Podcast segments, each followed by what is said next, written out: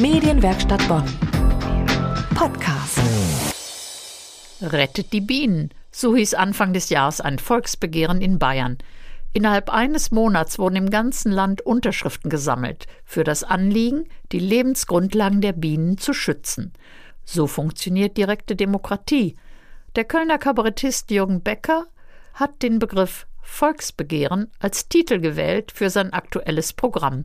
Das ist wie immer sehr politisch, manchmal zum längeren Nachdenken geeignet, manchmal aber auch einfach für spontane Kurzlacher am Rande der Gürtellinie.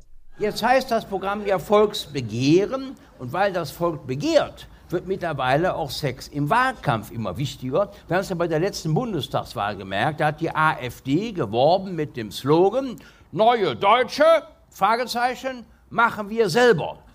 Das ist kein Wahlkampfversprechen, das ist eine Drohung.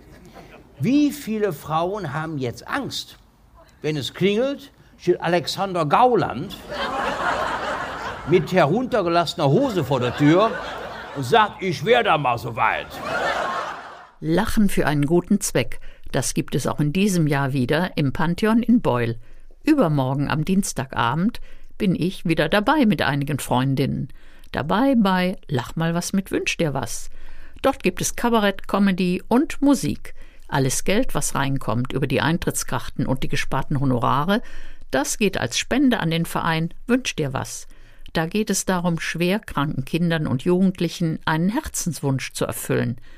Bei Lach mal was mit Wünsch dir was ist diesmal auch dabei der bekannte Kölner Künstler Jürgen Becker. Mein Name ist Erika Altenburg und er ist bei uns am Telefon. Guten Abend, Herr Becker. Herr Becker, ich nehme an, Sie kriegen viele Anfragen, bei Benefizveranstaltungen aufzutreten. Ja, das stimmt. Ein Kollege von Ihnen hat mal gesagt, ich muss ja auch meinen Lebensunterhalt verdienen. Ich kann also nicht dauernd Benefiz machen oder so. Wie sehen Sie das? Ja, das mache ich ja trotzdem. Also ich denke, man muss das halt so dosieren. Man kann sagen, so zwei oder drei im Monat sind für guten Zweck und die anderen sind dann für den Lebensunterhalt oder auch für die Kunst, kann man ja auch sagen.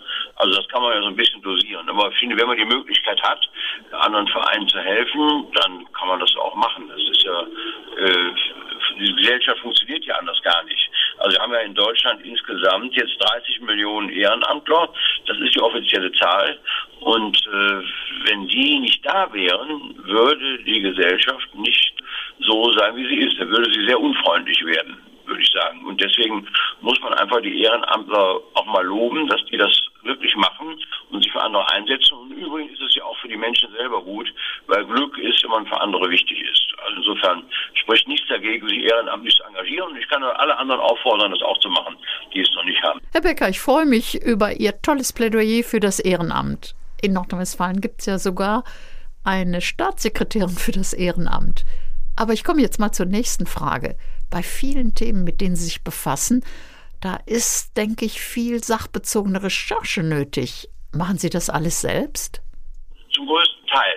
Also ich habe immer noch zwei Freunde, die mitarbeiten. Das ist der Martin Stankowski und der Dietmar Jakobs. Und wenn ich ein neues Programm mache, dann machen wir das manchmal zu dritt, weil man dann einfach diskutieren kann und überlegen kann, wo muss man nochmal nachgucken, wo ist so ein Aspekt, den wir nicht betrachtet haben. Das kann man mit mehr Leuten einfach besser.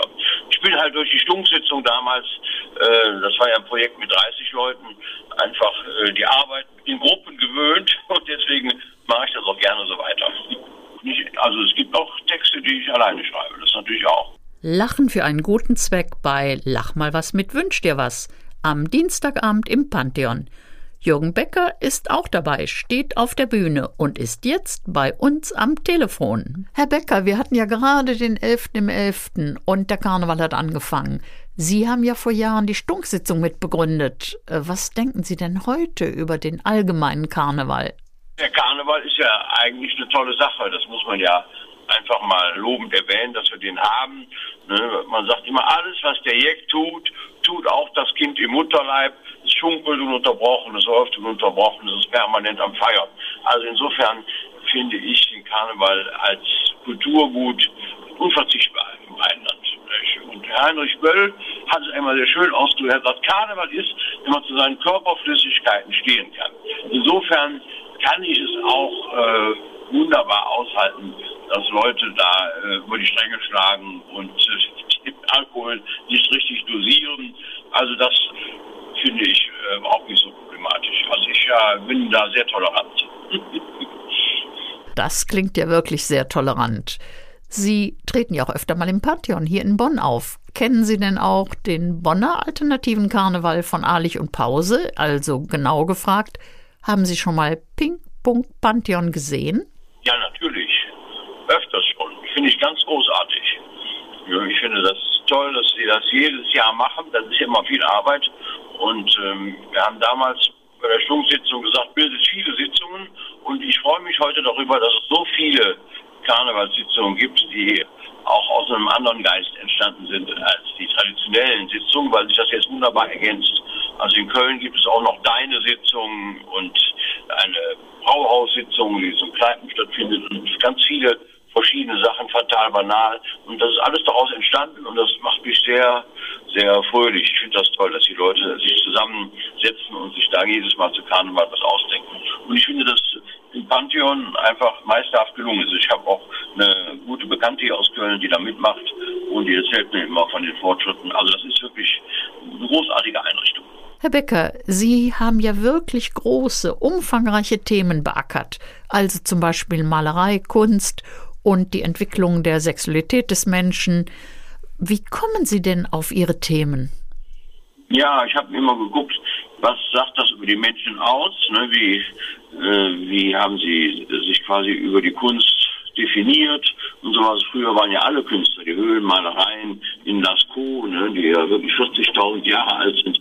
Und äh, da kann man einfach viel dann ablesen. Und dann habe ich gedacht, da machst du da mal ein ganzes Programm drüber. Und das hat sich auch bewährt. Und jetzt das nächste Programm, das ab Januar läuft, das geht jetzt um die Zukunft. Ne, ich habe das genannt, die Ursache liegt in der Zukunft. Und weil wir uns um die Zukunft Sorgen machen und kümmern, versauen wir sie uns. Und deswegen muss man da anders drüber nachdenken. Und da habe ich mir dann was zu ausgedacht. Da freuen wir uns ja auf den Januar. Und ich danke Ihnen ganz herzlich für dieses Telefongespräch, Herr Becker. Ja, danke auch. Jürgen Becker im Pantheon am Dienstagabend bei Lach mal was mit Wünsch dir was. Medienwerkstatt Bonn. Mehr Beiträge auf medienwerkstattbonn.de.